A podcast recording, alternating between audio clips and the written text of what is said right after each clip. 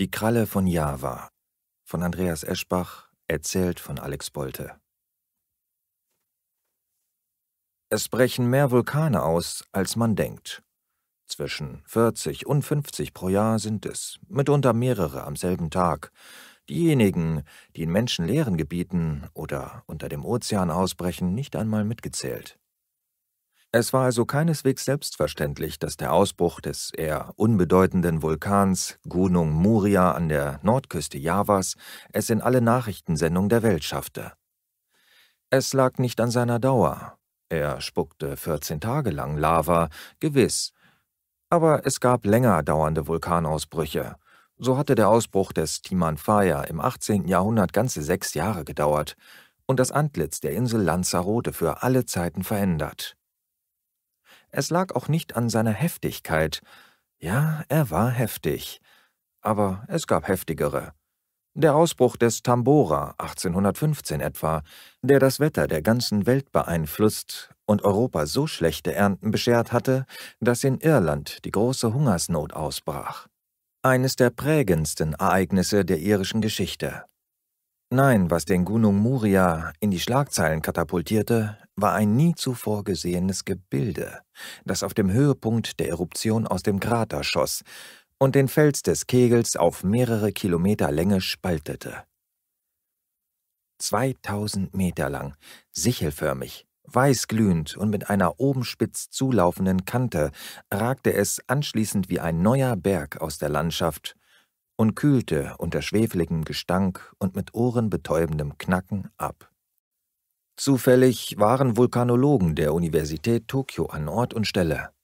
Sobald der glühende Koloss so weit abgekühlt war, dass man sich ihm im Schutzanzug nähern konnte, entnahmen sie Materialproben.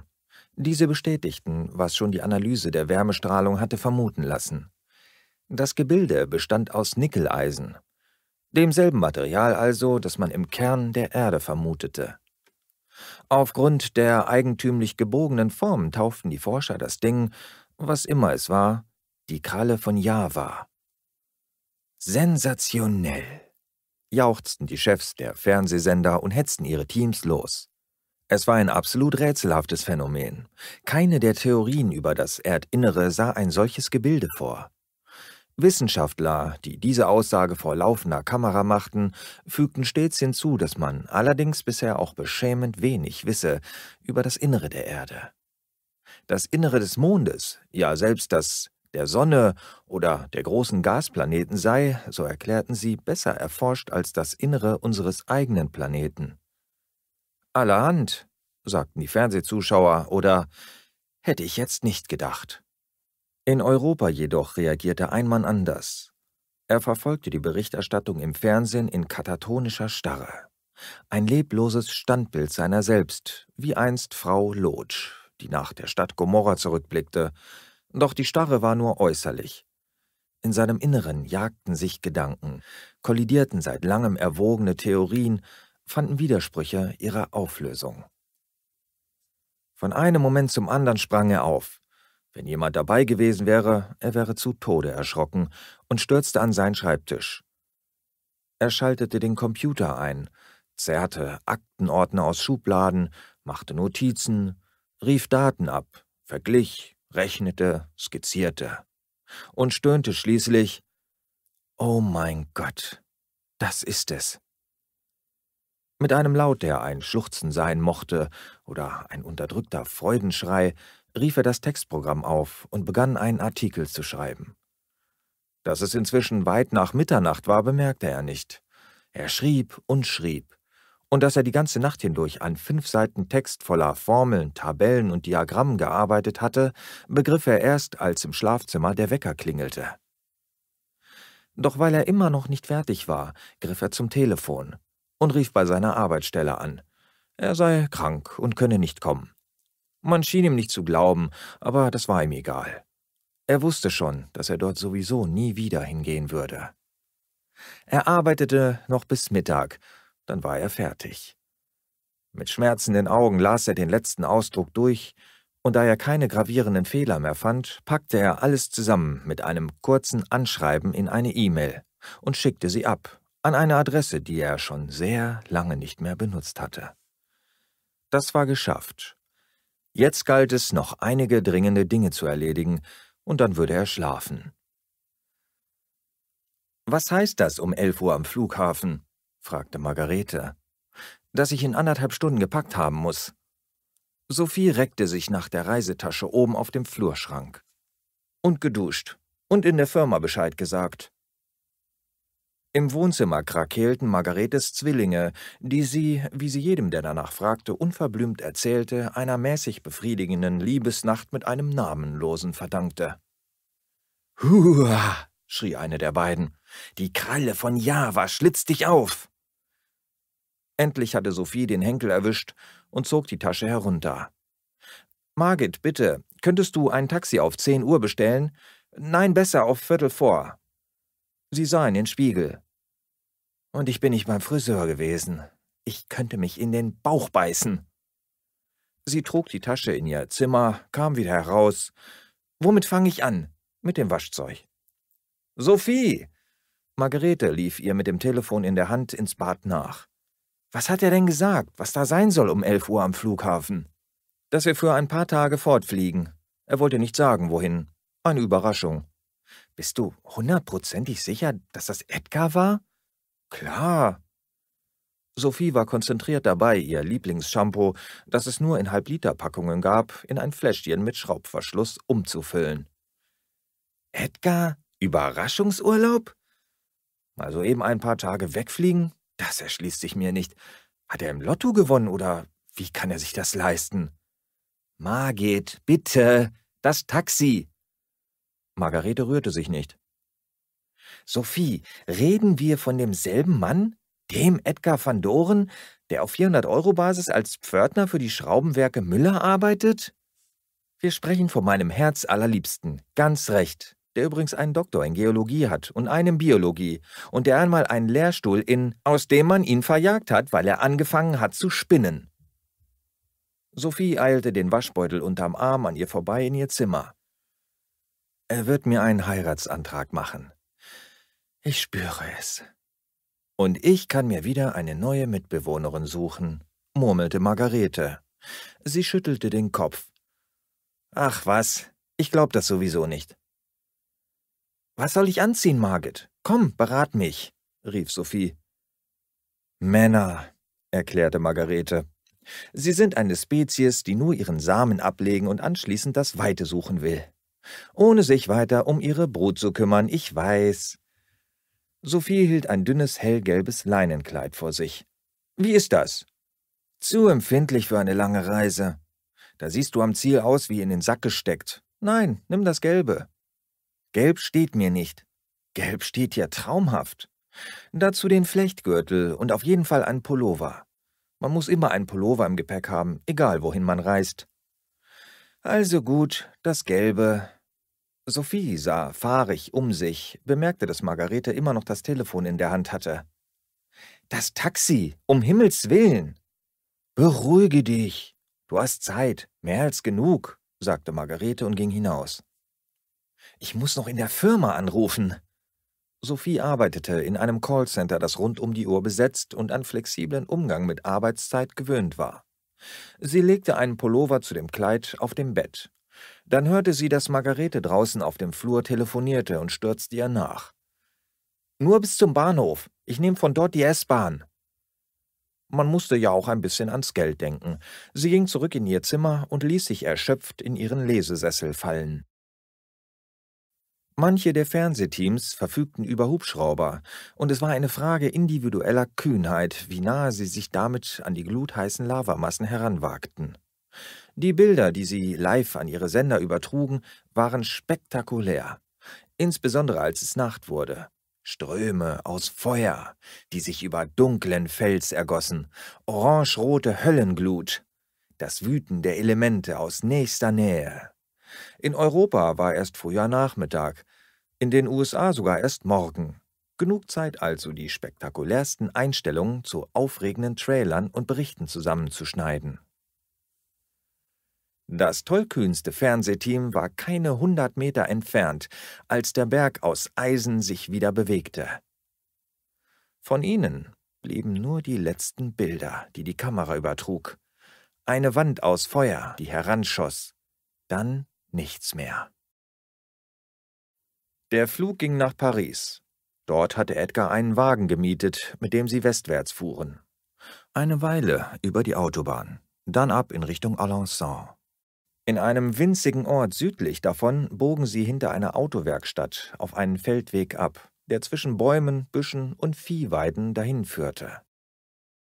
Endlich gelangten sie an ein verwinkeltes, windschiefes Gebäude, ein Hotelrestaurant, das an einem wie verwunschen daliegenden Ententeich lag und aussah wie aus einem Märchen. Das Restaurant kenne ich aus meiner Zeit an der Uni, erläuterte Edgar, dem Sophies an tränenfeuchte, rührende Ergriffenheit gefiel. Der Küchenchef ist der Vater eines Studenten, dem ich, naja, ein wenig durchs Examen geholfen habe. Es lag bei ihm nur an sprachlichen Schwierigkeiten. Fachlich war er gut. Sie bezogen ihr Zimmer, das Beste, wie ihn die Frau des Hauses im akzentgefärbten Deutsch versicherte. Der Blick ging auf den silbern daliegenden Teich, von dem ein Frieden ausging, der einen in der Tiefe der Seele berührte. Oder war es nur die Überraschung, die Edgar vollauf gelungen war? Sophie wusste es nicht, beschloss aber, nicht weiter darüber nachzudenken, sondern sich den Dingen zu überlassen, wie sie kamen. Sie duschten, zogen sich um, standen nebeneinander am Fenster, um der sinkenden Sonne zuzusehen. Dann war es schon Zeit, hinunter ins Restaurant zu gehen. Insgesamt gab es sieben Tische, von denen vier für diesen Abend gedeckt waren. Hier muss man reservieren, sagte Edgar. Sie bekamen den Tisch in der gläsernen Rotunde, von dem aus man den blühenden Garten sah und die Enten im Teich und die Trauerweiden entlang des Ufers, deren Äste ins Wasser hingen wie ein Vorhang.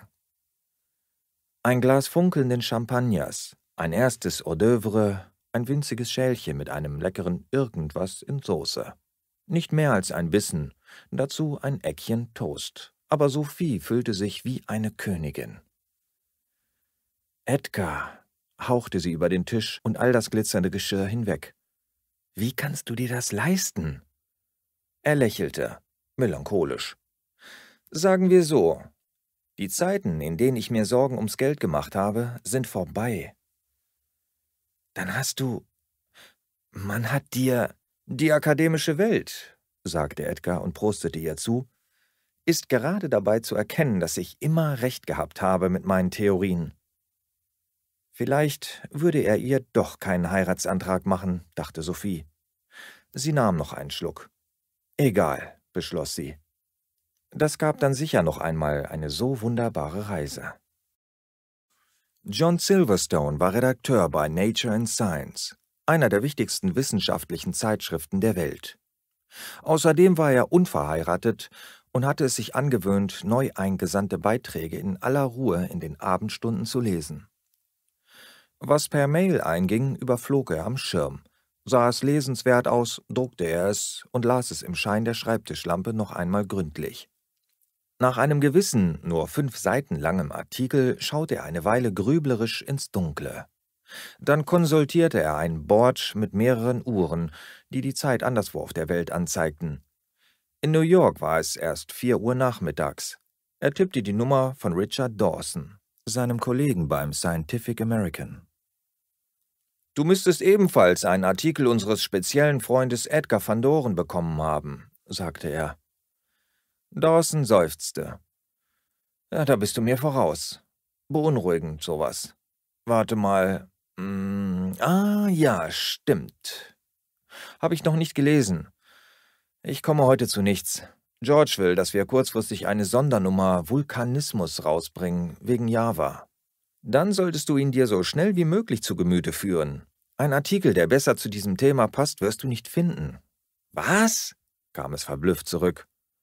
Silverstone lachte. Ich rufe dich in einer halben Stunde nochmal an. Ohne Vorwarnung folgten weitere Vulkanausbrüche auf Java. Der Semeru explodierte in einer 50 Kilometer hohen Aschewolke. Der Bromo schlug mit Feuer und Lava um sich. Der Merapi, einer der gefährlichsten aktiven Vulkane, seiner fruchtbaren Hänge wegen aber bis in große Höhen besiedelt, schleuderte Glutwolken und Schlammlawinen zu Tal, die die Ernte vernichteten, die Flüsse verseuchten und die nahe Millionenstadt Yogyakarta verheerten. Und es ging weiter und weiter und weiter. Menschen rannten schreiend durch die Straßen und starben.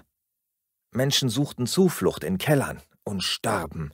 Menschen versuchten mit Autos, Schiffen, Flugzeugen zu entkommen und starben.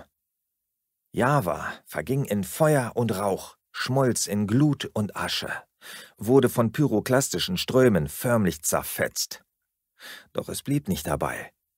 Als stecke ein Vulkan den nächsten an, setzte sich die Spur der Zerstörung entlang jener geologischen Struktur fort, die man den Pazifischen Feuerring nennt. Sophie ließ es, die geheimnisvollen Inschriften auf der schmalen Speisekarte entziffern zu wollen. Wozu? Das Entree war etwas Fantasievolles mit heißem Schafskäse, knusprigem Speck, knackigen Salaten und einer raffinierten Soße. Es folgte ein Hauch von Fisch unter einer Kruste, die ein Erlebnis daraus machte. Der Weißwein dazu war intensiv, würzig und lebhaft. Der Hauptgang bestand aus einem Stück Fleisch, das auf der Zunge schmolz, garniert mit lieblichem Julienne-Gemüse und höchst faszinierenden Kreationen aus gerösteten Kartoffelmus, begleitet von schwerem Rotwein. Und dann noch Käse. Und ein süßes Dessert, eine geheimnisvolle Creme in grün und hellbraun. Und zum Schluss einen Digestiv. Das alles, während draußen eine seltsam luzide Nacht anbrach, der Vollmond sich im silbernen Spiegel des Teiches verdoppelte und schnelle, zerrissene Wolken über den hellen Himmel huschten. Es ist wunderbar, sagte Sophie. Der perfekte Abend. Edgar lächelte wehmütig. Ab und zu genieße ich es, bedient und umsorgt zu werden, Mittelpunkt zu sein, eine Weile wenigstens. Man bezahlt gern für das Gefühl, wichtig zu sein. Wieso klang er so traurig? Sind wir das denn nicht? Für manche zumindest? Ich meinte das Universum. Für das sind wir nicht wichtig. Noch unwichtiger sogar, als wir denken. Aber füreinander, ja, füreinander können wir wichtig sein. Nur füreinander. Er streckte die Hand aus, griff nach der ihren. Ich habe das hier organisiert, weil mir klar geworden ist, dass ich den Rest meines Lebens mit dir verbringen möchte. Ich bin immer noch nicht dazu gekommen, knurrte Dawson, als Silverstone wieder anrief. Ich war zu beschäftigt damit, mich zu beherrschen, George einfach zu erschlagen, um mich anschließend im Beifall der gesamten Abteilung zu sonnen.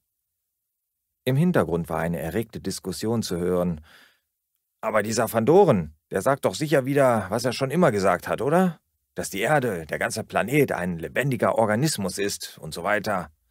Was hat das mit den Vulkanen zu tun? Das liest sich wirklich besser, als ich es dir erzählen kann, sagte Silverstone. Er hatte den Text noch einmal gelesen auf der Suche nach den Trugschlüssen darin und fand es peinlich, dass er sich einen Moment lang gefragt hatte, ob man diesen Fandoren womöglich doch ernst nehmen müsste. Ah, lass mich raten. Er hat eine neue Theorie entwickelt. Vulkane sind die Arschlöcher des planetaren Wesens und sie brechen aus, wenn es Blähungen hat. Besser. Besser? Hm, warte, warte. Äh, Vulkane sind, ah ja, es sind Pickel, Hautunreinheiten. Manche Gegenden der Erde haben schlicht und einfach Akne. Ist es das? Silverstone musste grinsen.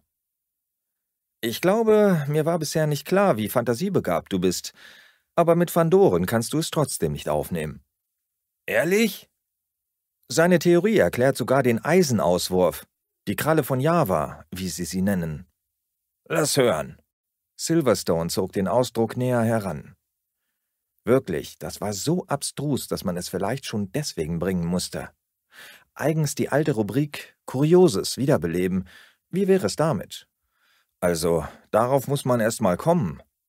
Van Doren hat die Daten über die gegenwärtige Serie von Vulkanausbrüchen sowie die Vermessung des terrestrischen Methanausstoßes durch den Meth Globe-Satelliten verglichen mit, halte ich fest, Untersuchungen an befruchteten und bebrüteten Eiern kurz vor dem Schlüpfen des Jungtiers.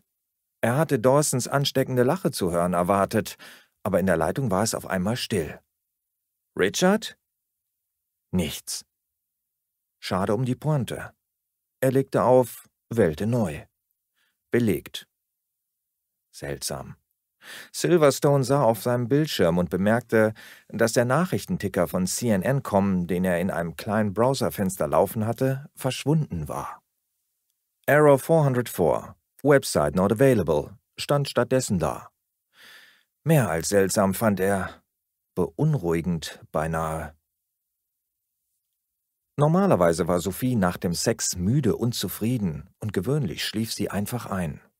Doch obwohl an ihrem Beisammensein heute nichts auszusetzen gewesen war, ließ es sie aufgekratzt und seltsam unruhig zurück. Vielleicht weil alles ein wenig zu viel gewesen war. Ein perfekter Tag, das konnte schwer auszuhalten sein. Sie neigte dazu, sich Sorgen zu machen, wenn sie keinen Anlass hatte, sich Sorgen zu machen. Oder es lag am Vollmond. Sie schlüpfte aus dem Bett, trat ans Fenster, nackt und verschwitzt, wie sie war, und fröstelte in der kühlen Luft, die sie umfing. Die Wolken wurden dichter, fingen an, die blasse Scheibe des Mondes zu verdecken, und von Westen her kamen noch mehr Dunkelturbulenzen, die schwärzer zu sein schienen als die Nacht selbst und bei deren Anblick ihr unheimlich wurde, als verschlänge dort etwas die Welt. Komm wieder ins Bett, hörte sie Edgar murmeln. Grummelnde Geräusche aus weiter Ferne waren zu hören. Irgendwo ist ein Gewitter. Mhm. Ich mache die Fenster zu, beschloss sie und stellte die Flügel auf Kippe. Der spiegelglatt daliegende Teich sah im Widerschein der aufziehenden Wolken aus, als fülle er sich mit schwarzem Blut. Sie schlüpfte zurück ins Bett und kuschelte sich an Edgar. Die Wärme, die von ihm ausging, ließ sie endlich schläfrig werden. Ich denke manchmal, hörte sie ihn halb eingeschlafen noch murmeln, wenn Sex, wenn der Orgasmus so ist, wie er sein soll, ist er nur die Vorbereitung dafür, einander zu halten und nahe zu sein und vergessen zu können, wie allein wir sind. Und wie zerbrechlich. Typisch Edgar, war ihr letzter Gedanke. Immer hatte er Theorien zu allem. Dass unter dem Yellowstone Nationalpark ein sogenannter Supervulkan schlief, wusste man seit den 60er Jahren. Zuletzt war er vor 640.000 Jahren ausgebrochen. Ein Ausbruch, bei dem der gesamte nordamerikanische Kontinent unter einer meterdicken Ascheschicht versunken und alle Tierarten ausgestorben waren, die damals das Pech gehabt hatten, ausschließlich hier beheimatet zu sein. Ein neuer Ausbruch war theoretisch jederzeit möglich gewesen, und es gab nichts, was man dagegen hätte tun können.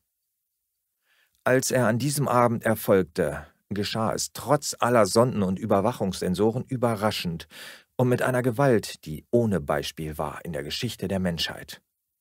Selbst der berühmte Ausbruch des Krakatau 1883, der 36.000 Menschen das Leben gekostet hatte, war nur ein müdes Hüsteln verglichen mit der Gewalt des Yellowstone.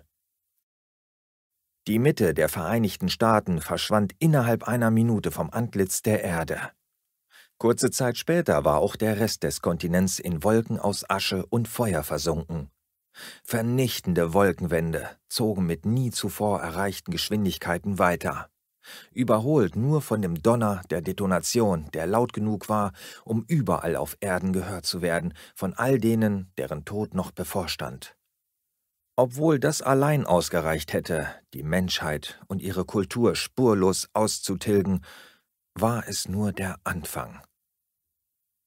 Nur war, als es weiterging, kein Mensch mehr am Leben, um mitzuerleben, was danach geschah. Mit seinen stählernen Krallen zerbrach das unsagbare Wesen aus Eisen und Feuer, das über Jahrmilliarden im Inneren der Erde herangewachsen war, die Schale, die es so lange umschlossen hatte. Während es die letzten Reste abschüttelte, stieß es einen Schrei aus, der die Dimension selbst erschütterte, und hörte die anderen seiner Art weit entfernt antworten. Beruhigt entfaltete es seine Schwingen, labte sich einen langen, dunklen Moment im Lichtstrom der Sonne. Dann machte es sich auf den Weg.